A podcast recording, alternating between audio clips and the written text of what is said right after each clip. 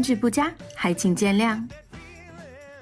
大家好，欢迎收听最新一期饭堂电台节目，我是安菲尔德高铁杆。这次呢，依旧是常规的直面会梳理节目啊，依旧是我们熟悉的。大家好，我是家里蹲了一个月的黝黑。我操，真牛逼！你给我讲讲，你给我讲讲，先别录节目，给我讲讲怎么回事。大家都家里蹲一个月，不都是一个原因吗？那么狠呢？你们那儿没没疫情吗？我们这老嗨了，全你要是最近没关注，你要看了之后，我们就是领先全国。哦，排头兵。是。那个，咱们黝黑剧既然那么那么悠闲的，肯定准备特别充分啊。咱们这本本期节目不要划水。对，都是梦里写。那还得很啊！这期节目依旧是上次一样啊，咱们就是因为游戏太多了嘛，所以其实有些游戏都已经发售了，肯定也没什么可说的，咱们就不提了，而且找挑一些重磅的和一些可以聊的聊游戏跟大家说一下吧。啊，咱们也别废话了，开始啊！上来这个打头炮啊，就是咱们之前被泄露了一些信息的这个火纹新作，一上来这第一个画面啊，就给我整激动了，你知道为什么吗？因为它那个一开始不是一个一个圈儿嘛，然后一个十二那个一个十二等分那个圆环，就跟那个时钟似的。第一时间我就想到了系谱，因为那个系谱那故事不是那个十二圣圣圣战士，然后缔造这个大陆，然后。那个每个人都一个都一个圣器，那十二圣器那个宣传图就是那种就是就是那种就是那种环环形那个十二等分那种的，当时一瞬间啊相当激动，可能感觉是那西普重置要来了啊，但但是呢，但是仔细一看我就发现那个最上面那个那个一看就是倒着的马尔斯，然后呢最下边那个就是一个正着的那个是烈火之剑的那个女主角林，突然那一瞬间从这个西普重置。突然就闪闪现到，不愧是我们全新手游吧？对，就是就是那一瞬间，我就感觉，就因为手游是喜欢玩穿越嘛，就当时那一瞬间，我也没看清楚那十二个人到底其他人是谁，我就感觉这马尔斯跟林不可能走在一块儿吧，除非他是一个就像那火纹英雄手游那种大穿越。但是就是说他那个镜头一转，不就有什么龙什么战斗乱七八糟的，然后就是进到那个标题画面，叫什么缓之文章。Engage 是这么念？对，标题画面出来的时候，我都没有没有十足的把握，它是不是一个正统正统作品？因为它也没出战斗画面。这个正式的战斗画面出来之后才放心啊，是一个正统作品。你要再往回去想的话，这个画面啊，还有什么的，感觉比《风花雪月》好像又又精致了一些，而且那演出也更流畅了。发那大招的时候，那种镜镜头运用什么的，还有那个画质。尤其尤其那 UI，它 UI 改成了那种传统的那种，就是那种比较集中的放在下方。风花雪月那 UI 不是那种劈叉式的吗？左边一个，右边一个。对一个老玩家来说，我看这个观感啊，至少还是挺不错的。当然，这都只是预告啊，真正这游戏出来什么样，是什么什么分辨率也还不知道呢，还得还得等成品出来。只不过呢，就是这次这个主角这个这个发色有点过于二次元了。对，就是一半蓝一半红。然后呢，前面是前面是红蓝掺插着，就是很多人接受不了，还引起了一些小小的争议吧。反正我第一时间感觉也挺怪的，但是无所谓了，就是就是就当就看着看着就习惯了。而且这次这个新系统主打的就是这个 Engage，我给大家念一段百度翻译的那个 Engage 的含义啊，就是有那个从事、聘用、雇佣与什么什么什么建立密切关系的含义。我感觉这还是挺贴切的，就是很明显，游戏中有一段演示嘛，就是那主角戴上了一枚戒指，然后这个戒指的名字就叫马尔斯的戒指，然后戴上之后，呢，可以召唤出一代主角马尔斯，然后是一种跟那个灵魂一样的那种辅助一样存在吧。而且他战斗的时候，并不像那种就是说那种合体攻击，就是主角砍一刀，马尔斯砍一刀，他直接也是一刀，只不过就能力变强了而已。而且还有那个。有一个黄毛骑士叫阿尔弗莱德吧，他是带的那个戏谱的主角那个辛格尔德的戒指，也是能力强化。后边还有一个小魔法师，戴的是那个外传女主女主角塞利亚塞利卡的戒指，然后那个魔法发的也是非常华丽啊，应该不是那种普通的招式，应该是属于那种比较强化的那种合体招式感觉，召唤招式。而且现在不不太清楚这个戒指是不是每个人。能随便换啊，还是说固定？具体还得看游戏出来。其实我感觉这个故事本身还是挺套路的，就是千年之前一场恶战，然后千年之后邪龙复活什么的。就是我比较在意的是这个，因为这次是明确这个历代正统十二部火人的主角都会穿越回来，呃穿越到一起吧，也不能说穿越，被召唤到一起，就他们之间会不会有互动，还是说只是一个召唤角色而已？就是你招出来他就来了，你不招出来他他就不这他不会出现，不会出现在剧情里，这我还是不太清楚，也是个未知数吧。希望这个。制作组在这个剧情上面啊，稍微用点心。反正看完这预告片儿，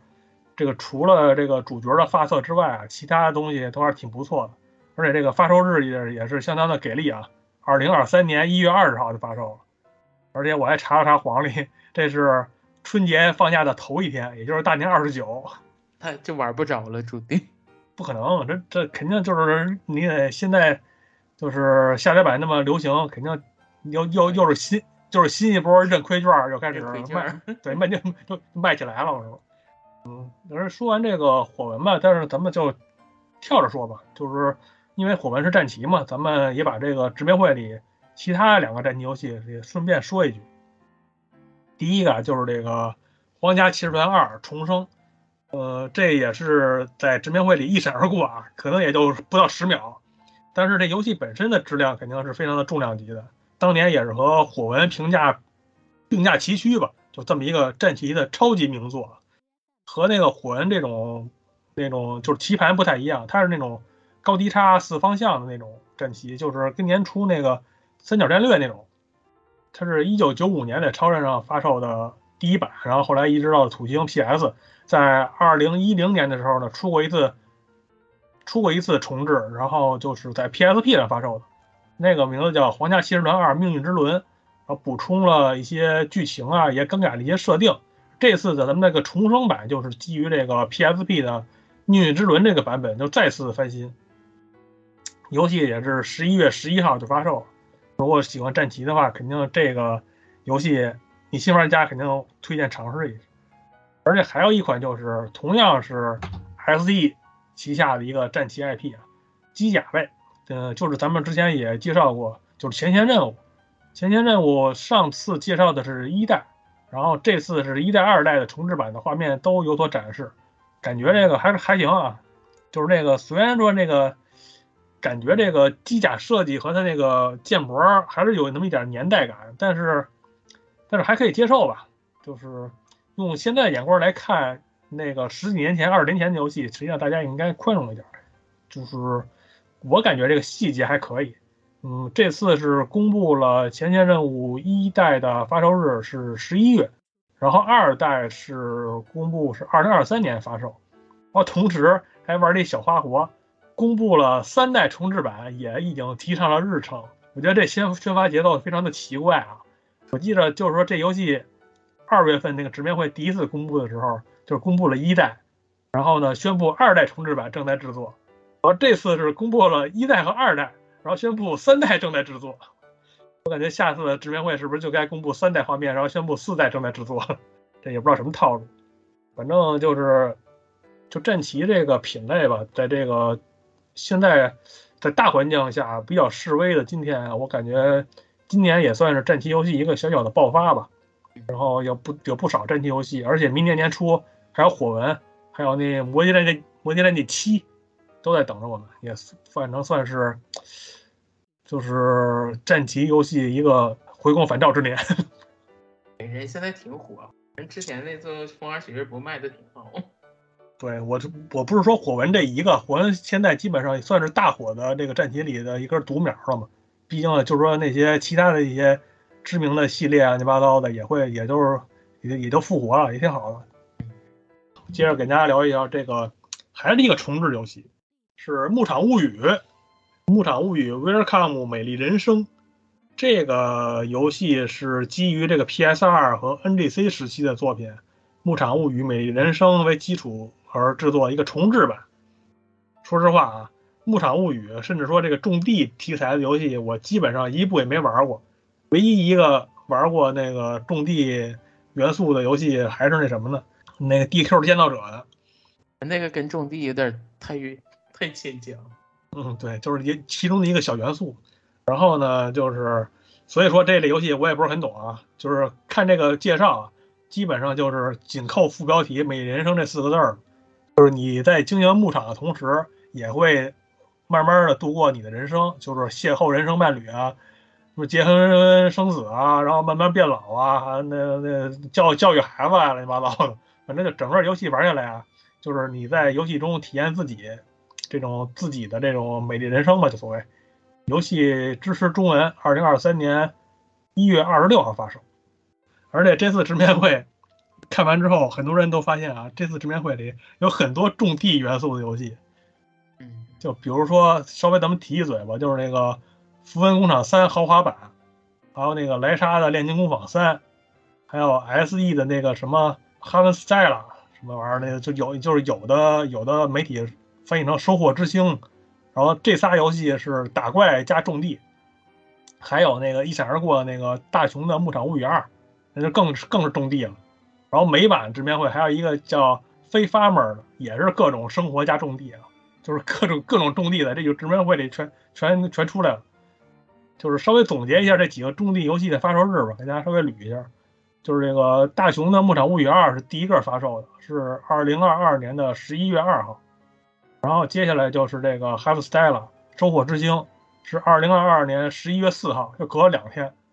呃，目前这游戏有试玩啊，不过大家注意一点，那你得去那港服下，日服下的我下载了没中文，不知道为什么。然后就是莱莎的炼金工坊三是二零二三年的二月二十二，还有符文工厂三的豪华版是二零二三年的春季。这几款种地游戏的发售日，以上呢，除了这个大雄的《牧场物语二》，看来暂时不支持中文之外呢，其他作品都支持中文。我说的 NS 版，叫电脑版的不知道。感觉从十一月你可以种到明年春天，就是种翻整个冬天，我玩儿挺狠的，全都全都赶一块儿了。再接下来呢，就是这个零啊零月池的假面移植 NS。同时也是登陆多平台啊，就跟那个去年《儒家的巫女》一样，《月食的假面》其实就是《儒家巫女》的上一部吧，可能是《儒家巫女》反响不错吧，也挣着钱了。好，咱们就是用一个新的，不能算新引擎吧，反正新的技术把这个《月食假面》给那个强化了一下，依旧是那种日式恐怖加美少女的那种系列特色吧。毕竟这个游戏是十五年前啊，V 上的游戏，那 V 那画面本身也就不是太精致。然后这次的画面看这个主人公这个水无月刘哥的这个脸啊，还是比较精细的，还是比较这个溜光水滑的，是吧？然后呢，同时也加入了新的服装和这个摄影模式，一个新模式。总之呢，咱们之前也说了，就是这个零这个冷门系列啊，相对冷门这个系列，风格化是非常特立独行的。这个。放在整个游戏业界，这个类型或者这种形式也是不多的，能够大家多多支持，然后呢，多多把它怎么说，就是说能够让新玩家接触到吧，登上现实态的主机肯定是好事儿嘛。而且一如既往啊，这一次也是支持中文，二零二三年初发售啊，大家多支持一下，没准这前三部也有希望重置呢，是不是？基本上开头的几个游戏吧，就是我由我给大家。介介绍了一下，好，下面该游黑了。我给大家主要介绍一下，也是不是按顺序，就是一类的，就是所谓的这个已已发售游戏的 DLC。然后首先第一个就是《异度神剑三》第二弹的 DLC，这次公布了，然后是增加了一个新的英雄，叫伊诺，是一个机械风格的美少女英雄，然后自称是人造异刃。然后这玩法就是完成他的那个英雄任务，就跟其他的那些就是附加英雄一样，就是完成那个英雄任务就可以加入。然后这一次这个伊诺呢，他是介绍里是说是他你会通过一个特殊的叫 DX 以太精华瓶来收集特殊的以太，然后可以完成这个伊诺的强化。他的强化跟其他人不一样，不是那种就是升级之类的用那个点数，他是用这种特殊的以太来增强。然后它的属性是防卫者，然后那个英雄角色是叫诺鹏勇士，然后这一次增加了新角色之外，还增加了一个叫挑战模式。然后这个挑战模式，顾名思义就是你可以连续挑战高难度的敌人，然后可以获得一个叫诺鹏水晶的东西，可以交换奖品。然后交换的奖品有饰，有特殊的饰品，还有升级职业熟练度。再一个就是挑战之后还有一个奖励，这个奖励就比较吸引人啊，它是。你可以解锁新的外观，这个外观里第一这一弹里的外观就是泳装，就每个角色的泳装，男角色泳装我没有看啊，女角色的泳装还都非常的清凉耐看，而且还有不同的颜色，这给大家一个反复挑战的动力，还可以给他换上泳装，带着你喜欢的角色去拍拍照什么，镜头拉近拉拉近拉远什么的，是是是，能说不定能发现一些额外的惊喜。然后他顺道说了一下第三弹，第三弹还是增加新角色和新的挑战模式规则。然后这个在之前的时候已经公布过了，那个官方承诺是二零二三年四月三十号之前公布。然后之前的第二弹是十月十四号就已经可以更新了，大家如果喜欢的话就可以提前现在去买了。它是整个一个打包卖的，是三千日元。然后。最后一个是第四弹，总共就是四弹。之前公布就是四弹，我跟大家说一下，第四弹就是最重磅的那弹。这一弹是加新角色，大概就是像那个黄金之果是应该是个大型的剧情 DLC。然后这个之前官方公布是二三年的十二月三十一号之前，当然这个时间都是很模糊的时间，然后大家 就等着下次公布新内容吧。嗯，这。这关于这个 DLC 啊，因为异度三我现在正在玩，那我就评价一下这新英雄。我就感觉这个这是不知道谁设计的，您能不能重视一下这个比例？它虽然是机器人吧，但是机器人你也得有点美感，是不是？您这脖子也太长了，而且它那个它它它那种骨架感吧，就是让我想起来那个田中脊髓剑，你知道吗？真的 还行，没那么夸张。不。反正不知道田中脊髓剑，你自己去百度去吧。反正我就是发表这么点评论啊。其实这个，我我我那个一度三我已经通关了。首先这个游戏我是推荐大家买的，然后具体为什么推荐大家买，在以后的节目中给大家具体介绍。可能喜欢机械女仆的这件事儿，可能跟喜欢老安这种喜欢泳装的人选的审美不太一样。这个我感觉可能有人特别喜欢这种机械感强一点儿。然后我觉得他这个。造型其实还是不错的，然后而且你看那个他那套衣服，当其他角色换上的，如果你不喜欢，你就让其他角色去换这套衣服。嗯，行吧，反正这 DLC 我也没买。这 DLC 还是值得买，这这冲着最后那一弹嘛。然后下一个就是这个不能是 DLC 了，就是 Splatoon 的那个发售后的首次特点、首次庆典来了。嗯，这一次庆典就是还是。延续了那个就是是社会的那个庆典，还是这次不是像传统的选择两个选项，这是三个选项了。主题是要带什么去无人岛，然后三个选项是工具、食物、打发时间的东西。大家一定觉得这个很耳熟，玩动森的就都懂这是谁问的问题。然后这一次就是庆典期间还会还会增加那个这一次新出的模式，就是所谓的那个就是。三组三组人马的那个模式，就是，呃，两分成总共把两个队，把原来的八个人分成了三个小队，两侧是两个小队，然后在地图正中间的是一个小队，是四个人，然后两侧是各两个人，但其实还是两个小队。你算输赢的时候，那两边的两个小队其实是一起算。然后这个特殊模式只有在庆典的时候能玩到，所以大家不要错过。时间是九月二十四号的。北京时间早八点到二十六号的早八点，大家一定要去，别忘了。最近现在已经可以开始选择了，大家别忘了去点一下。俺居居选哪个了？我肯定选那打发时间的那个。应该选择食物吗？不选。那就看谁输谁赢了。反正上次我是没赢。这等我买了游戏吧。把这个人拖出去。然后下一个就是 NS。就是嗯，那个 Nintendo Switch 运动，这次是介绍了之前已经公布过的新增的那个高尔夫项目，这次基本就是 V 上的那个高尔夫的那个移植，而只不过是增加了一个就是多人联机的淘汰制，就是可以八个最多八个人参加，然后每一轮末位淘汰，最后看谁挺到最后。然后但是时间一个不好的消息就是时间延后了，从原来公原来给定的那个秋天的时间，这次是延到冬天了。运动这个游戏你不会也没买吧？没钱呀，穷的穷啊！最近你知道最近最近那个我现在基本上 NS 就是玩一个大游戏加一个四三九九，然后在单位玩，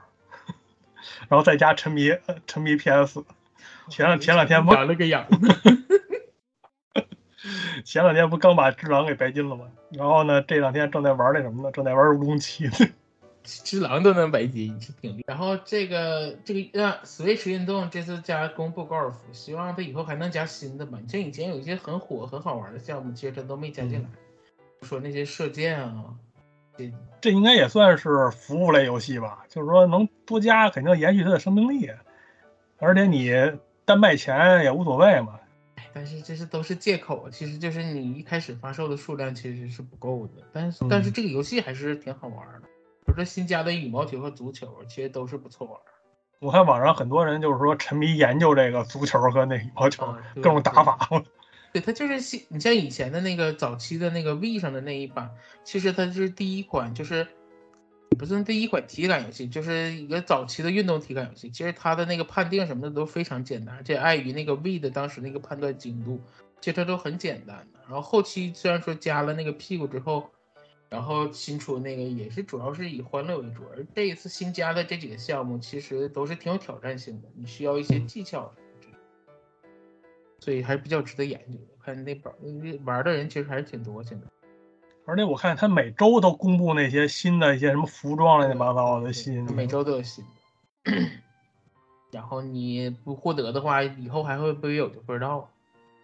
下个游戏就是一个嗯出发售之后不太火的游戏啊。就是马里奥足球新作，就是战斗联盟，公布了第二弹 DLC 了。这次新加了两个角色，一个是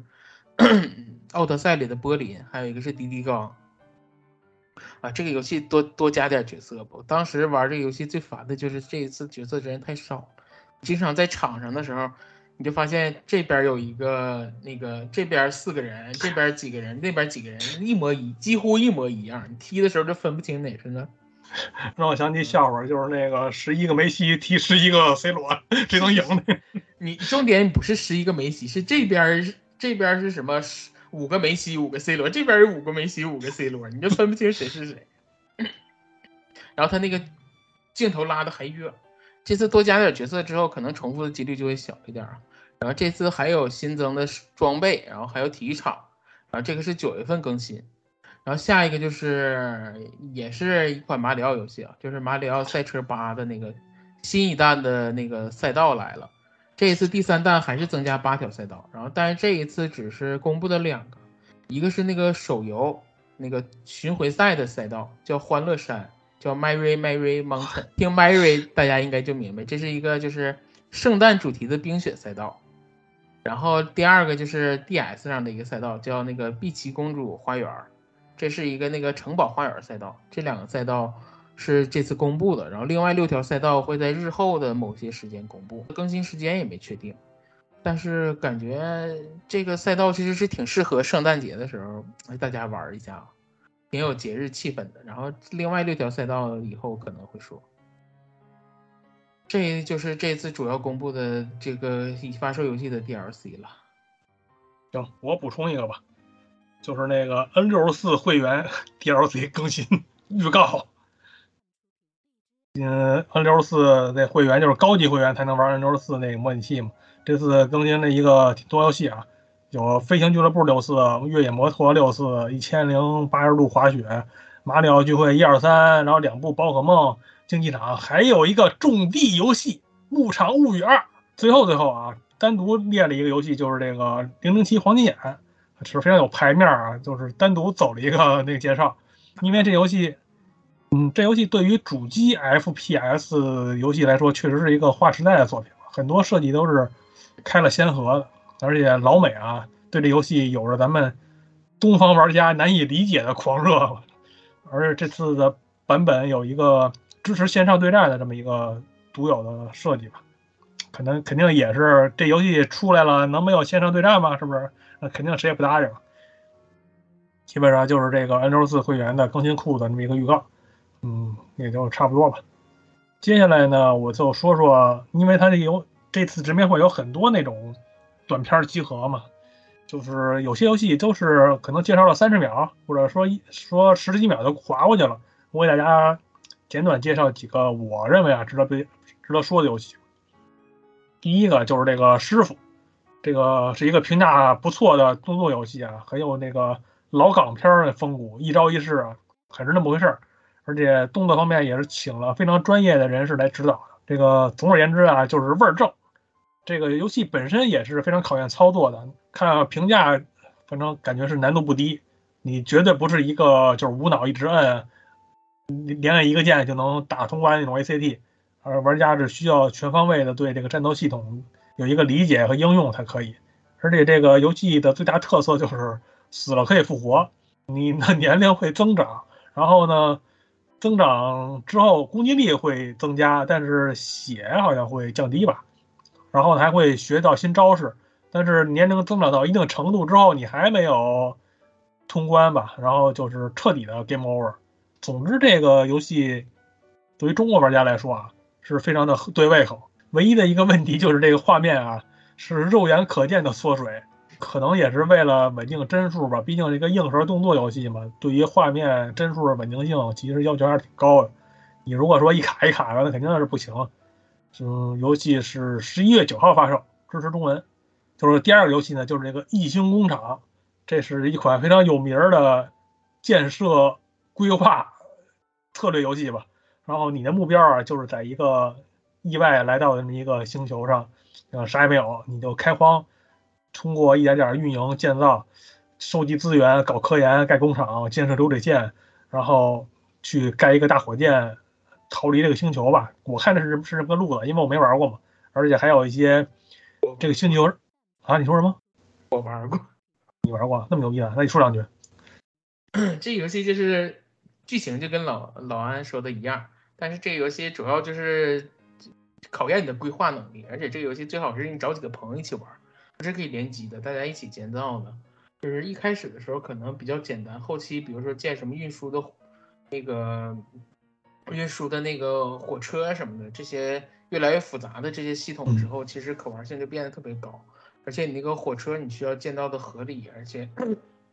每个人在哪个基地的什么位置做一些什么，你都需要自己处理。而且后期的运输工具也越来越先进，最后的目标建成大火箭，火箭嘛，男人的浪漫。然后。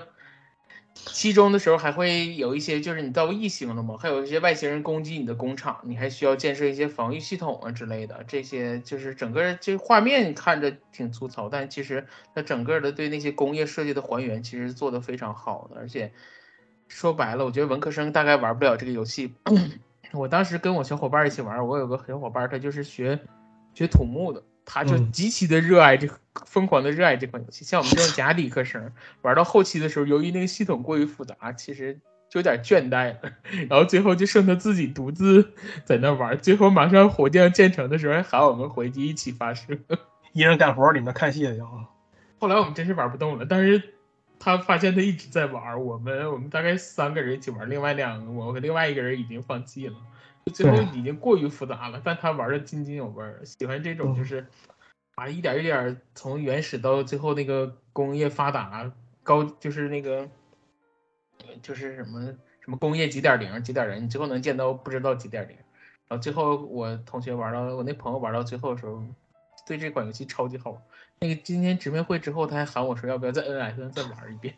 表示嗯打没。有我我有两个疑问，就是说到后期是不是比较吃性能？还好，它那个建模其实没有那么复杂。哦，就是我看那画面特别朴实无华，是不是也有这么个原因？就是为了这降低降低配置。对，它对那个至少它对电脑的要求都不高。你像我的电脑都能带起来，应该到最后也没有特别说因为那个建造东西复杂而发生卡顿这种情况。唯一比较担心的是 DS 上的这个操作，你像。还是用鼠标比较方便。到 DS 上，你东西越建越多的时候，它那个你像铺一条铁轨，你要是那什么，可能铺半天之类的这种。而且这个游戏里面你是控制一个角色的，它这个角色特别有意思。但是角色也不是说无敌的。你比如说你在那个路上跑的时候啊，或者是它里边它有载具，你可以开着车跟同伙一起去杀一星敌人，有点光环的感觉。但是 你也可能就是走路的时候不小心被过来的火车就直接撞死了，然后死了之后就东西哗撒一地。而且你本身的人物也可以升级，最后造什么战造什么各种机甲，最后可以变甲之类的这种，既丰富度超级高。嗯，游戏确实很牛，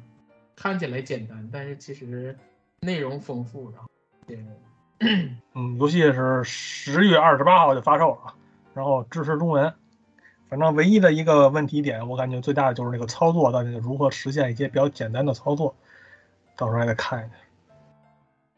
然后第三个游戏就是这个 Tunic，一个小狐狸，3D 卡通超级塞尔达这名游戏啊。然后呢，这个游戏特色就是一上来你是处于这种毫无指引的一个状态。然后你只有一个游戏内置的说明书，而且这个说明书虽然是图文并茂，但是绝大多数的文字一上来也是用你看不懂的那种文字来描述的。一切一切的内容只能通过你自己去尝试、去摸索才能够开发出来。具体的游戏内容直面会上也没有说太多，反正就是有战斗、有解谜、有 BOSS 战。你说这游戏我不是特别推荐，因为我我之前也玩了一下，因为它是 XGP 免费的嘛，然后。这游戏就有点像之前大家不知道有没有一个叫什么什么号角，什么海之号角的一个游戏，也是打着说就是塞尔达风格的，但是它俩都有一个问题，就是，嗯，首先就是解谜元素其实做的是不够有趣的，它那个解谜其实是比较简单的那种，嗯，然后再一个就是这个小狐狸，它这战斗系统，无论是战斗方式还是手感，我觉得做的也不是特别出彩，画面确实是挺好，但是。这个游玩起来其实是没有那么像塞尔达，而且我觉得我还我玩起来是不太舒服，而且我也玩了大概两三个小时，我就有点玩不下去了。所以这游戏大家谨慎期待啊。反正基本上就是说，那你以你的看法就是卖相还行，但是本质还是差一点，行吧？反正给大家介绍一下吧，有有有钱可以尝尝试一下。二零二二年九月二十七号发售，支持中文。第四个游戏，在我来说啊，这就是这个直面会最大的污点，就是 就是这个健身拳击的最新作《健身拳击之北斗神拳之你已经瘦了》。这个厂家吧，他怎么说呢？无耻虽然是无耻，但是呢，你不得不说，确实有点小聪明。这个健身健身拳击大家都知道，这个前两部基本上就是一个非常枯燥、没什么实际内容。用声优来骗钱的这个作品，然后呢，这次呢，哎，灵机一动，也不知道谁想出来的，跟这个 IP 一结合，还还挺能忽悠，把这个剑次郎给请出来了。对，就是说，咱们喷呗，喷归喷啊，反正这个联动还是挺合适的，是吧？把这个北斗神拳这个元素融入到这个游戏里边，反正感觉这就是代入性和这种热，就是热热血这种挥拳的动力。要比这个前两部这种卡通人儿可能要强一点，但是我感觉他可能这应该不是唯一的一部合作吧，嗯，感觉下一步是不是就该跟乔乔合作了？反正甭管跟谁合作吧，这个这我这游戏肯定是不止就这几部，肯定还会无休止的出下去。嗯，游戏是二零二二年十二月二十二号发售，支持中文啊，而且这游戏竟敢。卖七千六百七十八日元，看到的惊了，真的。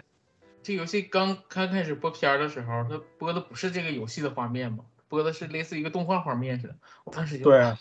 这北斗无双登陆了。对，我觉得这个感觉。但后来一公布，我就乐了。然后，但是后来先啊，就是代入感是，就是后来类似那种欧拉欧拉的时候，还感觉哇，这个打起拳来应该挺有热情，而且旁边那个。还会有弹幕啊，什么尤利亚给你加个油啊什么的这种，太缺了那个。虽然觉得挺无脑，但是想想哎，好像还挺是那么回事儿。但是一看价格就再见。对，这游戏卖两千六百七十八元日元还可以考虑考虑。完了，第五个啊，第五个就是叫《神领编年史》，也是嗯之前放出一个 PV，感觉还不错的游戏。就是你看之前年初那个 PV 的话。你感觉它像一个战棋游戏，但是呢，也看不出来它得怎么玩。直到它现在推出了试玩版之后呢，我才知道它这是一个计时策略游戏。这个玩家能控制的角色啊只有四个，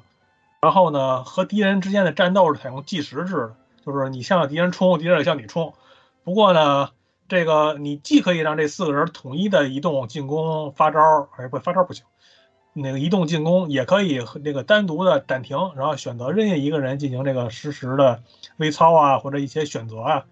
我觉得给玩家的操作空间其实挺大的。然后四个人试玩版我也玩了玩，嗯，是完全不同的职业类型。然后有骑士、战士、盗贼、魔法师，还有弓箭手。嗯，反正我现在是玩到这五个人，因为它是可以实时也可以那个暂停嘛，所以说你的操作空间还是挺大的，你也不用担心手残说一直操作不过来什么的。然后就是这个排兵布阵的这个元素，因为打敌人背后是有加成的，所以你不可能就是说去和敌人去硬刚，然后你可以安排一些，比如说盗贼啊，这种这种爆发力比较强的，然后可以去绕到敌人的身后去打，或者说是用那个士兵里的一个招儿可以把敌人击晕什么乱七八糟，然后弓箭手和魔法师远程去打配合，而且甚至说到最后你的。攒到一定程度的那种气儿吧，还可以召唤那魔召唤兽巴哈姆特，倍儿么猛。然后敌人也不是那种站桩等着你，就是一对多给你给你给你死磕那种，他们自己也有自己的战斗套路。敌人肯定的数量是比你多的嘛，而且你就算是有恢复手段，但是也比较有限，所以这个游戏的策略性还是有一定策略性的。然后就是试玩版里，我玩到第四话吧，然后。解锁了据点里的一些系统，呃，系统还是挺丰富的。有一些你买买买商店的东西，会根据你的贡献度贡献度会增加物品，还可以去研发新的召唤兽。然后角色自身每个职业还可以开发自己的技能树，什么买什么装备啊、饰品啊，就强化自己。而且还有主将和副官系统，也就是这人物虽然你只能操作四个人，但是实际上它可以两两一对儿，就是说。刚才我不说了五个人物嘛？你可以把你赋予的那第五个人放到任意一个一个人的到副官位置，你就可以用他的一些技能，比如说骑士，骑士的副官是魔法师的话，你也可以用魔法，当然这个魔法还是魔还是魔法师发出来的，不是骑士发出来的，就这样连就是随便搭配交换，怎么着都行。我感觉这个玩完十玩版之后，这个游戏还是有一定可玩性的。嗯，虽然说这个剧情上我是没看太明白啊，就是三方争霸，然后剑与魔法，但是这帮人就是都一一股脑的特别喜欢加入一个佣兵团，但是这个这不重要，反正我就是这个游游戏性方面，我感觉还是挺不错的，而且毕竟主机上这种计时策略的游戏也不是太多，印象中第一时间能反出来的也就是新公布四的那个游戏，呃，那对对对，哎，就那么就差差不多那么个意思吧。而且，但是这个就更垂直一点吧，或者说是是魔女敢死队，魔女敢死队那就更复杂了。嗯，这个叫相对要容易上手一些。游戏也马上就要发售了，咱们听到这节目之后没几天就发售了，九月二十二号，支持中文。如果你感兴趣的话，也可以下载一个十二版玩玩。那十二版还挺长，这些串烧里可以说的游戏基本上就给大家稍微捋了一下吧。嗯，然后接下来就是一个大项目，还是 SE 旗下的游戏。H D 二 D 开山之作啊，《歧路旅人》的正统续作，《歧路旅人二》正式公布。看这个介绍，也没看出来什么太多新东西。反正具体呢，就是说这次的故事不是一代的延续了，而是完全的新大陆、新故事、新人物。嗯，不过他这里有一句我是比较在意的，就是他说这个故事是由主人公们的。故事交汇而成的剧情，其实大家也应该知道，这个《歧路旅人》这个一代里这个八个角色的互动其实并不多，只有一个引线被大家给大家串起来了。很多玩家都对这点有一些微词，就是希望制作组能在剧情上在这里能精打细磨一点吧，能够能够有把这个八个角色在表面上能更多的互动一点，大家在一块在一块热闹热闹是吧？而且它有一个新系统啊，是那个昼夜交替系统。这个系统是算一个新的系统吧，因为它这个昼夜交替一般很多 RPG 都有，它是随着时间流逝去体现的。但是这游戏不一样，这游戏是一键切换日夜，嗯，我也不知道他他是怎么个意思。反正基本上看 PV 里就是一个主人公那个剑士嘛，他的地图角色指令，嗯，在白天的时候是战斗，就是和别人单挑啊，还是怎么的。然后到等到晚上的时候，他那个角色指令就变成了贿赂了，就偷偷摸摸的给人塞钱。这是对于人物性格的一个转变吗？还是说它是？剧本呈现的一部分，就是说你走这个剧本必须得去夜里去贿赂别人，还是怎么的？我也不太不太清楚。反正这肯定是一个新的一个东西吧，也不知道这个制作组会怎么运用这个东西。还有一点就是战斗吧，战斗画面没看出来有什么新的里格登，还是那种消耗消耗回合，然后打敌人弱点的那个系统。但是有一点就是它的镜头会动。就是之前那个一代的时候，镜头是死的，就是侧面跟那个看跟看戏的那种镜头似的。但是这次，如果你有一些大招或者一些比较关键的点的话，它的镜头会有会有那个景深啊，或者一些运镜，可以让这个镜头更有冲击力，更有那个更有层次感吧。基本上 PV 里也就是这些东西，而且游戏的发售日也公布了，二零二三年二月二十四号，也是。支持中文，第一时间支持中文。上一次一代的时候不是没有第一时间支持中文嘛，也害大家查了不少字典什么的。这次是第一时间支持中文了。说完这个《骑路里人二》，咱们也捎带提一句，就另外一个游戏啊，也是这种老牌的这种多人物并行的 RPG，《浪漫沙加》系列的一部作品登陆 NS，就是这个《浪漫沙加：吟游诗人之歌》。这个是《浪漫沙加》一代，就是超任版的那个。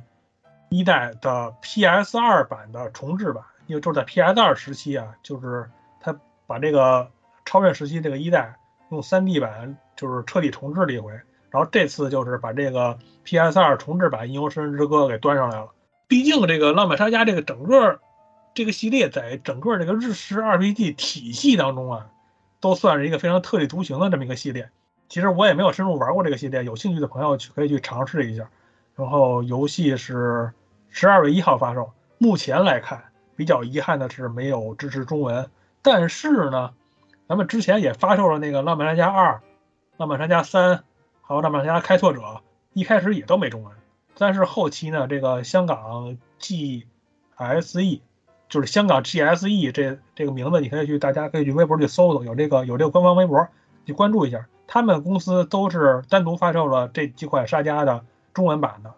所以呢，这次《吟游诗人之歌》，大家其实也可以等等中文版的消息。所以啊，这就是这两款 RPG 的基本基本情况。接下来还是一个 RPG 游戏的衍生游戏啊，就是咱们这个节奏剧场 Final Barland 是这么念吗？反正就是节奏剧场的新作。节奏剧场，如果说你是从 3DS 时期过来的朋友啊，那肯定对节奏剧场是一点也不不陌生。那个时候，3DS 上一共出过三部，两部《最终幻想》和两和一部《勇者斗龙》。啊，其实 NS 之前出的那个《王国记忆旋律》，我个人认为啊，应该也算是节奏剧场的一个分支吧。毕竟都是一个公司做的嘛，而且形式也有类似之处。当然，这个也不重要。这次简单来说呢，就是节奏剧场的新作是以这个《最终幻想》三十五周年为纪念，这个 title 推出的一个游戏，四个字儿啊。就是量大管饱，这游戏普通版就收录了三百八十五首系列音乐，而且还支持双人合作以及网络对战，而且呢，这个游戏还恬不知耻的直接把这个 DLC 和那个什么豪华版都公布出来了。最贵的最贵的版本是一万一千八百日元，一共收录了五百零二首歌啊，是真爱你就掏钱吧。不过它也是比较实惠的，你想想一万一千。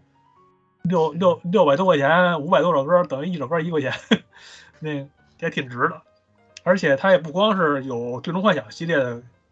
歌，什么尼尔啊，什么张曼沙加呀，什么 Live Live 的这些歌都在里边。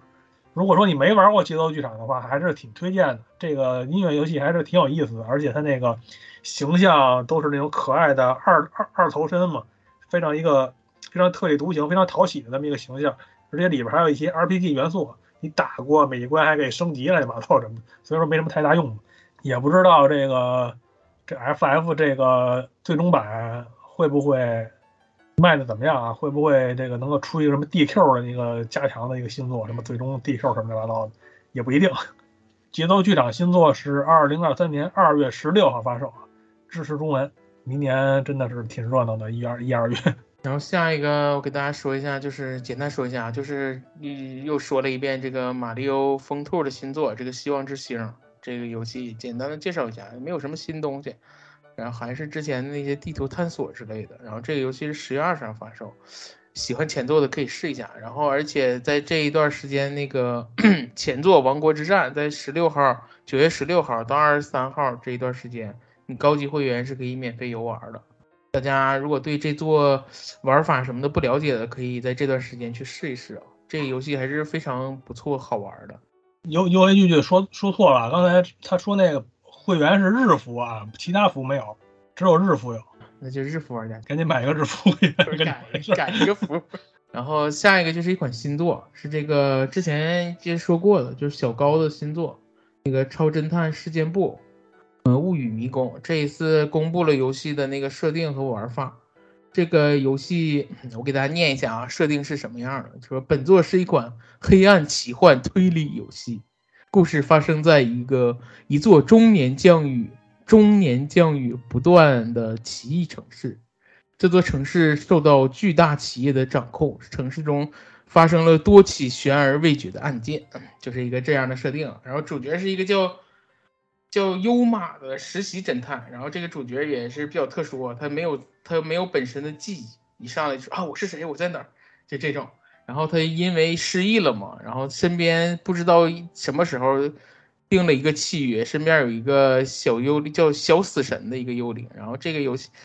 他主角是拥有一个特殊能力叫超侦探，嗯，咱也不知道是干嘛的啊。然后利用这个能力去办理这些就是侦探侦侦破这些案件。啊，但这个游戏的玩法还是非常的小高的，就是那种有点弹丸论破的那个味道。它这个叫迷宫，它这里面游戏就是你探明真相的时候会进入一个叫迷迷宫的地方。就迷，第一个谜是谜题的谜，然后后面那个迷宫就是迷宫那个那两个字。然后你进到这个迷宫里的时候，你是需要那展示里时候你需要开一个类似于矿车的东西，然后到岔路口的时候，你需要根据。的那个这个事件的那个就是推演，然后推演出正确的选项，比如说这件事儿是发生在早上还是晚上，然后你需要做一个判断，根据你的推理，然后进行这个在迷宫里进行解谜，选择正确的路线，然后那个最后的时候还会有一个挑战 BOSS，这个 BOSS 叫迷怪人，然后这个战斗方式也特别有意思，主角是用一把叫解刀的东西跟他战斗，而战斗的敌人攻击你的方式是向你。发出一些就是 类似于选项的东西，选项攻击，就选项里面可能有正确的，可能有那个就是迷惑你的选项，而这个时候你需要躲开那些迷惑你的选项，用你这这把解刀将那个真正的矛盾一一刀两断来攻击这个 boss，最后解开这个谜题。这个风格还是非常的小高的，玩起来应该是在解谜和爽快战斗之间游刃有余的切换，然后。我我我是挺期待的，然后这个游戏是二零二三年春季发售，这个游戏是支持繁体和简体中文的，这点对于一个推理游戏很推理文字游戏还是很重要。行，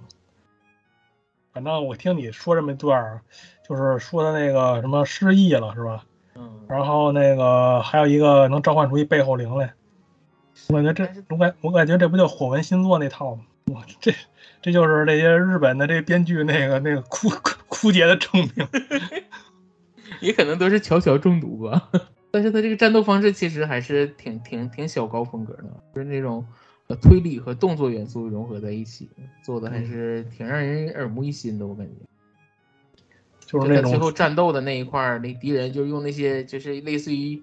那个文字攻击的那种方式，然后你得躲开那些错误选项，不然你会被攻击。然后用那个你的武器，然后攻击那些就是正确的那些矛盾，正确的那些选项。这个还说白了，我感觉还挺带感的。到时候出来再说吧。当然了，这种游戏故事很重要啊，就是不知道它故事会做怎么样。但是感觉它这个像单元剧，因为是很多你要破解很多案子，但是应该会有点主线。到时候看看做的怎么样，再在节目里给大家推荐吧。然后下一个就是刚才说的那个，就是这次，哎，这一次直面会来了个大人物，就是宫本茂啊，突然出现了，给大家介绍了一，先给大家介绍了一些什么那个，就是马里奥乐园的事儿，就说好莱坞的那个啊要开放了，然后又说了一些皮克敏手游，这时候话题话锋一转，说我们这个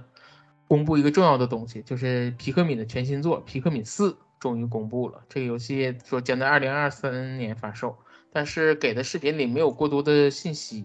然后展示了那个游戏的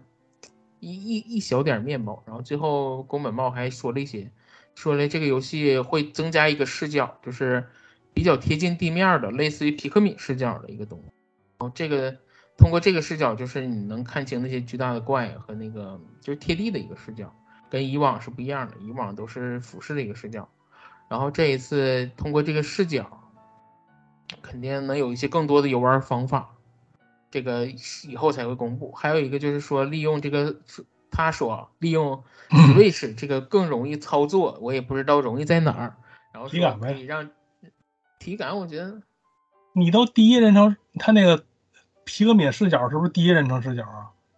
那肯定不可能第三人称视角，但是你不知道确不确定是不是你扮演某一个皮克敏的视角，但肯定不是那个你操控角色视角，因为他那个视角给你的那张镜头是在，你看你是在皮克敏大军的后端，你都能看到前面带领你的那个小人，所以我不确定他说是皮克敏视角，但是是某一个皮克敏的视角啊，还是说你不扮演皮克敏，只是一个类似于皮克敏的视角在进行游戏，这个是不确定的。所以说这个视角还在后面公布的时候看看具体什么样，它肯定不是你控制角操，咱们操作角色不都操作那个外星小人，那个宇航员小人嘛？然后肯定不是那个视角，具体应该是哪个皮克敏的就不知道了。这个视角是用来干嘛的？是用来游玩的，还是用来就是只看的？也不清楚。然后他说了，利用 NS 更容易的操作，我不知道 NS 对这即时战略操作可能是体感，可能像 NG 说是体感。就是你，但是这个其实你如果体感的话，那个 V 上的那个也是一样的，几乎是。然后他说啊，利用这更容易的操作，本作更更将更关注皮克敏系列最主要的游玩方式，叫当多虑，就是应当多多，应当更多思考的这个意思，就是加强了这个这个主要玩法的这个。那个注重程度可能会多一些，可能更复杂的操作之类的，我也不确定。反正这次只是公布了，然后还公布了这个游戏的那个标题 logo，还是很漂亮。然后具体的游玩、具体的玩法什么的，可能日后会慢慢的一点点说。这个游戏当年传闻其实还是挺多的，我记得一度就各大无论是杂志还是什么，都说这个游戏马上要制作成功完成了。说要发售了，那时候就是皮克敏三复刻出的时候，那个新闻炒的特别凶，但据说后来好像是翻桌了。这次终于可能这个，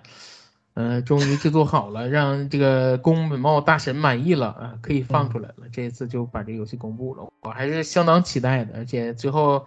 那个宫本茂还展示了他们新做的那个 T 恤，就上面有一个皮克敏的 P 字的那个，那个 T 恤还是很帅的。这个衣服会在。那个任天堂商店发售，大家如果有喜欢的可以去看。仙桌，你听你听那，你提那仙桌，我突然想起来，会不会被仙桌那帮人出走去了 FE，做了神领编年史？神领编年史后来也能开花是吗？不知道。游戏拒绝那个，把他擅长的几个游戏给大家介绍一下啊。接下来又是我啊，咱们这个贝尤尼塔贝姐闪亮登场，这个说是新 PV 啊，实际上啥也没说什么新东西，反正。我就给大家简单梳理一下吧。嗯，贝姐这个三代的造型是两个大麻花辫啊，嗯，基本上她虽然说我个人对这个新造型感觉有点一般，虽然可能也是为了呼应这个剧情吧，毕竟贝姐小时候就是这发型嘛，也不知道是不是和这个剧情相呼应，所以才有这个发型。然后就说一说这个敌人，这个敌人是一代打天使，二代打恶魔。然后三代就是打这种神秘的人造生物兵器，我对这个神秘的人造生物兵器还是挺失望的，感觉有点塑料感，而且他那个打出来那个什么血也跟那个也跟那个就跟那个喷喷喷料死巴痛那个那染料似的，就是感觉有点塑料，而且就是以前那天使恶魔那设计多吸引眼球啊，是不是？这风格真的是非常的亮眼，这次感觉差点意思。当然，这我是我比较肤浅的理解。嗯，这个 PV 本身没什么内容，就是一个发售日提醒的广告吧，还告诉大家这游戏快发售了，十一月二十八号支持中文，而且一代、二代会有单独的实体版，也会在提前一点日子九月三十号发售。嗯，其实重点是这个游戏直面会上，他会说，在这个直面会介绍之后，有一个专门的三代的系统介绍视频，叫魔女说明书，他没有放在这个直面会当中。毕竟这个我看了看这个模拟说明书这视频啊，长达八分钟，然后而且这个视频大家有兴趣可以找一找，这个视频是在官方的那种台湾腔解说的，特别有意思。对，大家有兴趣可以搜一搜。这个视频里就是详细介绍了一下这次的模拟的这个系统。传统的模拟时间就不说了啊，要说一些新的，就是说这次贝姐可以操作那个魔兽，就是魔兽可以进行那由由玩家进行操作，对敌人进行打击了。那个消耗消耗魔力可以召唤一些大型魔兽，对敌人一通叮叮叮咣五四是吧？然后每个人那个每个魔兽也都特点不一样，而且这个贝姐还可以和魔兽进行配合。对敌人进行输出，而且这个模式最大的亮点就是贝姐在召唤魔兽的时候，大家应该有都知道，也都知道魔兽是那贝姐的头发嘛。那贝姐头发都变成魔兽了，所以她那身上那个头发也就相对的会减少，是吧？就是这个这个贝姐这个造型啊，非常容易让玩家分分神。这个具体我就不说了，自己看去吧。嗯，就说我看了这段演示之后，我才意识到。之前公布的那个纯净模式，还是有点必要的。对，就是就是说，可能不是那对于我来说，可能不是那么重要，也不见得是在家防尴尬。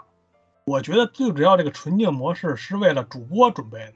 如果说没有这个纯净模式的话，这款游戏是绝对不可能在国内直播的。对，国国内跟那国内主播给白金那什么点个赞吧，这 加这么一个模式。然后，除了这个，你可以召唤这个大型魔兽之外啊，这个武这个你的使用的武器里也蕴含这个魔兽之力，而且还可以发动一个新系统——魔兽变装，就是这个不是魔兽变装了，恶魔变装。这个和这个恶魔进行合体，就是说贝姐不是说和这个恶魔配合了，是和这个恶是和这个魔兽进行合体。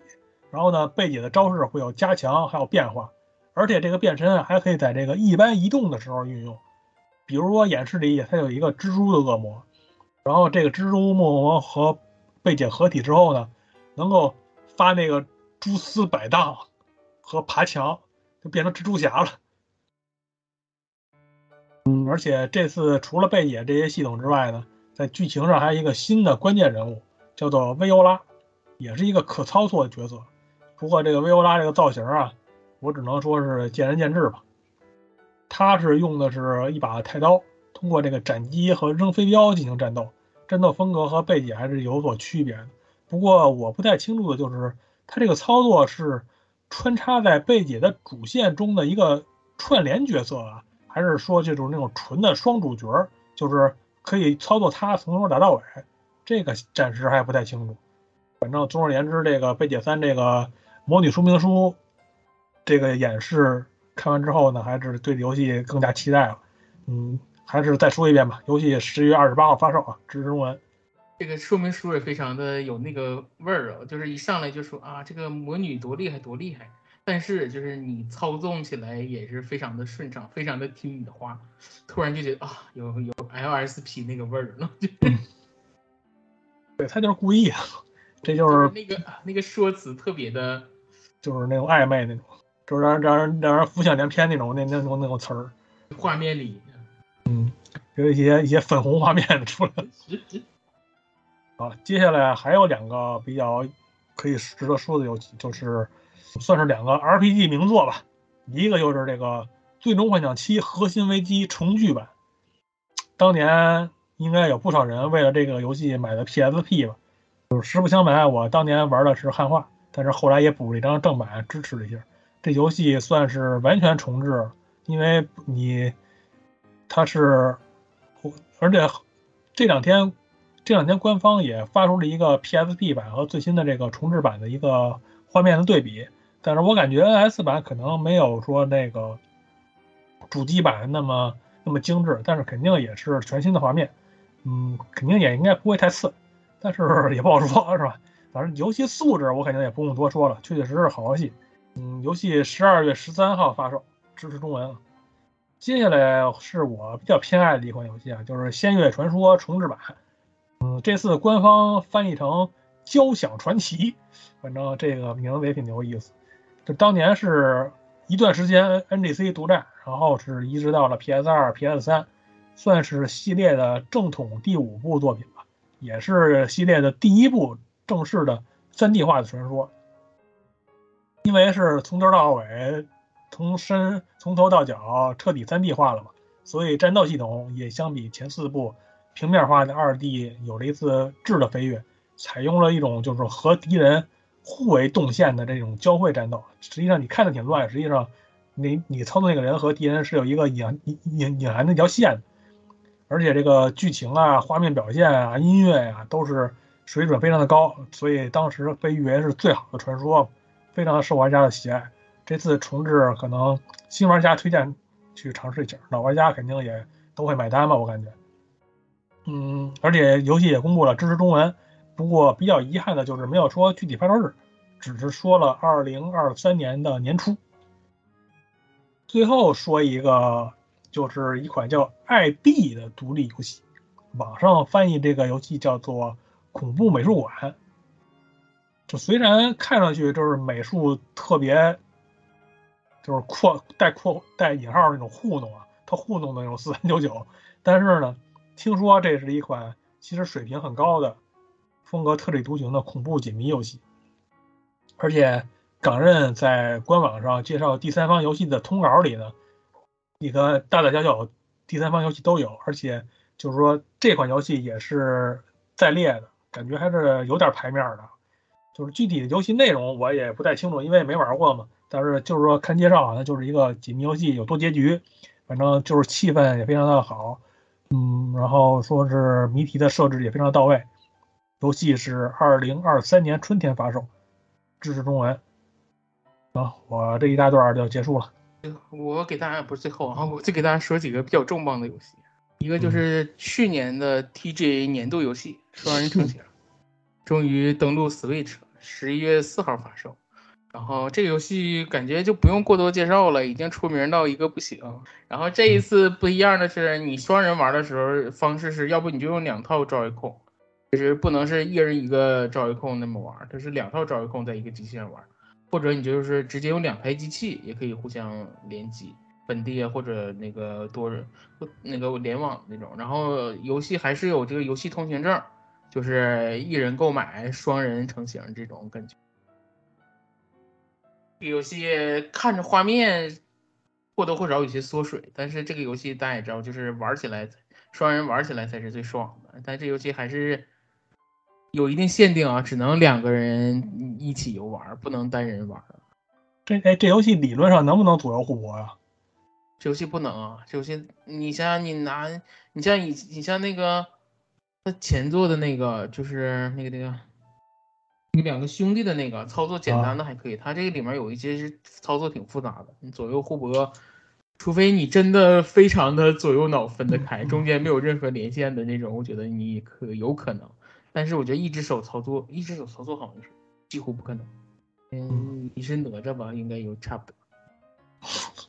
稍微说，稍微稍微说一句，这游戏还有那个十一月四号发售，那是下载版，然后实体版是一个月之后就发售。嗯，然后接下来这一款就是之前 V 上的名作《星之卡比 V》，这次出了这个移植到 Switch 上了，这叫豪华版。而这个游戏，这游戏玩法就是特别的，就是传统的那种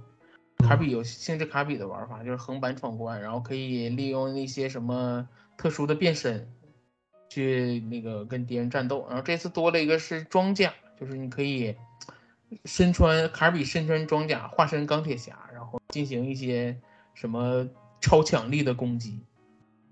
然后这游戏比较有特殊的是可以四人四人游玩，就是你可以选哪四个人你可以用自己的能，而且你可以用完全不同的能力一起游玩的游戏。然后这游戏里还加入了一些历代游戏历代游戏里出现过的那种小游戏，比如说什么什么什么刹那刹那间一斩啊，或者是什么那个魔法洛亚图书馆这种，就是所谓的四人合作小游戏那种。这一座也加入了，反正这一座强调，看来这这就是 V 嘛，V 上的就是比较强调这种多人的互动，就是多人游玩。呃，这一座的素质还是非常不错的。然后这次登录 N Switch，大家可以尝试一下。这一座游戏是也不远了，二三年的二月二十四号发售，现在已经可以开始预售了。然后最后一个就是这一次直面会的压轴，大家。哭天喊地等了好久，终于来了的《旷野之息》塞塞尔达传说《旷野之息》的续作的 PV，这次终于公布一个新的了，而且这一次公布了游戏的副标题，叫《王国之泪》（Tears of the Kingdom）。然后这游戏也公布了大家期待已久的发售日，虽然有一点晚，但是还是终于定下了一个日子了，就是二零二三年的五月十二号。然后这个游戏。PV 出来，我非常激动，看了很多遍，然后最后，哎，有一种，就是想画，请假装赛学家的那种感觉。然后我看了一下这个游戏的，其实 PV 那个 PV 公布的同时，也公布了那个游戏的那个 logo。然后这 logo 里其实还是有很多元素的，比如说最显最显眼的就是那个一开始这个 logo 公布的时候是两条蛇，然后首尾相接，就所谓的衔尾蛇。就第一反应就哇，异度神剑 是这样的。然后这个 PV 里就是应该这是这座里面很重要的一个元素，但具体是什么不太确定。然后这个游戏里还公布 PV 里，当然还有传统的那个大事件，这个在那个 logo 里。但这次的大事件是之前公布过了嘛？发现大事件因为不知道什么原因被侵蚀了还是怎样，就已经变成一把断剑了。然后这个 PV 里也是一半是大事件，然后下面是那种就是绿色条纹，这次主要的那个绿色条纹变绘制的一个大事件的下半部分。然后这个游戏里一开始公布了非常多的壁画，大家都知道塞尔达里壁画是讲故事的最主要的一个介绍世界观最主要的一个方式。这次壁画里出现了一个有点像类似于组长或者女神似的一个东西，在一开始公布的那个里面。然后最后这个 PV 里还有一个啊，老任就是这个谜语人的这个，就是中间有一段是塞尔达，一看那个就是塞尔达，但那个另外一个人两个人挽手在那儿把手挽起来。的一个画面，但是另外一部分是切掉的，我感觉哦，应该是林克吧，两个人啊，怎么样 CP 感呢？如果注意看的时候，当他公布这个 logo 的背后的那一张画，其实就是那张壁画的完整版。哦，其实他牵的手不是林克，而是一开始公布的那个类似于女神的那个角色。然后这一次的这个副标题公布到这么晚，我觉得有一部分原因可能这个。这个王国之泪，它不见得是就是预示着这个王国的那，只是说这王国有一个悲惨的历史或者怎样的。我觉得可能这个眼泪之类的是一个这游戏里的比较核心的一个系统，所以他才公布到这么晚，才就是临发售之前没几个 PV 了，就是才公布这个副标题，觉得也是有可能。然后那个视频里还公布了一些，比如说这一次因为是天空之城嘛，这一次都是空岛的那些要素。然后他老，然后这次那个林克还有了一个新的类似于。那个比较那种就是古代科技的飞行器能踩上，不知道具体在游戏中有什么作用，而且还，比如说游戏里面还比较强调那种时间的那，就之前的那个时间倒流的这个这个这个这个特殊能力，像他在那个地面的时候，那个石头明显就是时间回溯，然后升到天空中，这些要素在 PV 里有体现。然后至于大家都很关心的这个时间线问题啊，这个 PV 里我是没看出来到底是之前还是之后，所以大家就等更多的 PV，或者是只等游戏发售之后再玩。我看到的就这些啊，赛学家不要喷我，只是假装一下啊。反正我感觉就是这个 PV 给我最大的感觉就是太短了吧？对，就是我感觉就是完全是为了公布这个副标题的一个 PV，没有什么太多游戏的那。我感觉肯定。到时候还有一个比较长的一个，至少五分钟以上的一个一个内容，肯定在会发售之前还会放出来。优惠拒绝一一通分析，基本上咱们这直面会的梳理也进入尾声了。然后呢，咱们就例行的说几句美版直面会吧。这次美版直面会没有什么太多不一样的东西，就是有两个日本没有的，我感觉看着还行的游戏啊，稍微提一下。第一个就是那个一个叫。叫《Endless Dungeon》，嗯，无尽的地牢吧，就是世嘉发行的一个上帝视角的 roguelite 游戏。嗯，好像这游戏是隶属一个叫 Endless 宇宙的这么一个大设定，而且这个设定还是获过奖的这么一个宇宇宙设定。这个设定下边好像已经有了好几款游戏了，都是这个 Endless 宇宙系列，这是最新的一部。然后具体就是一个一帮玩家吧，迫降到了一个废弃的空间站，那空间站里有怪物，还有其他的玩家，就为了生存就开干呗，召集这个队友，然后组成一个三人小队，然后每个人的角色都不太一样。感觉这个视频里有点战法木的那意思，一个人拿一大盾牌，然后一个人拿冲锋枪什么的。反正看视频场面还可以啊，打的挺热闹，叮咣叮咣的。这技能也技能也是一通招呼，声光电。具体游戏好玩好玩不好玩就不知道了。游戏是二零二三年登陆 NS。最后一个游戏是这个叫《乐高积木传说》，我看 PV 没看出来这游戏是怎么玩的，可能也是 PV 太短了吧。不过在这个演示当中啊，每一个这个关卡都是一个小场景，就是怎么说呢？这个有点箱庭的概念，就用另外一个游戏来形容这个场景，就是《奇诺比奥队长》，就是这么一个感觉。但是游戏玩法我不知道啊，我就是说那个那个场景的那么一个，就是一个小小的这么一块儿，每个一关就这么一个场景，然后风格完全不一样，有沙漠呀，有雨林啊，有什么船啊，还有一些什么都市啊，乱七八糟的不一样。然后官方说是这个是一个解谜游戏，反正我也看不出来怎么解谜。基本上最吸引我的就是这个精致的那个箱庭场景吧，真的很漂亮。嗯，可能意思就是剧情模式是一关一关的过，啊，过关之后你可以对，你可以收集这一关的你的素材，然后在自由模式里可以自己搭了，可以自己搭建自己的箱庭世界。我猜的啊，但是 PV 里实在也是展现不出说不出太多来，也可能。当然也可能是一个广告游戏，就是为了为了卖这个场景玩具。对，游戏二零二二年秋季发售，支不支持中文暂时还不知道。那基本上到此为止啊，就是整个直面会我们觉得可以值得聊的，基本上也就这些了。当然，直面会里出现的游戏肯定不止我们说的这些啊，我感觉我和优辉已经说了一半多一点了。对，还有十多款啊，甚至二十款，我们都说都没说。等如果说你想。具体看那些游戏的话，可能大家最好还是自己找视频来自自己看一下。最后，最后呢，我就是总结一下，就是这个整体观感，虽然说没有那种特别让人直接停止呼吸的那种时刻，但是也是一个足够丰富多彩的直面会了。真是就是，大作、小作、中作，什么新的、老的，什么样都有，而且都非常的实诚。这绝大多数游戏都是在明年三月之前就可以玩到，而且基本上都是公布了发售日，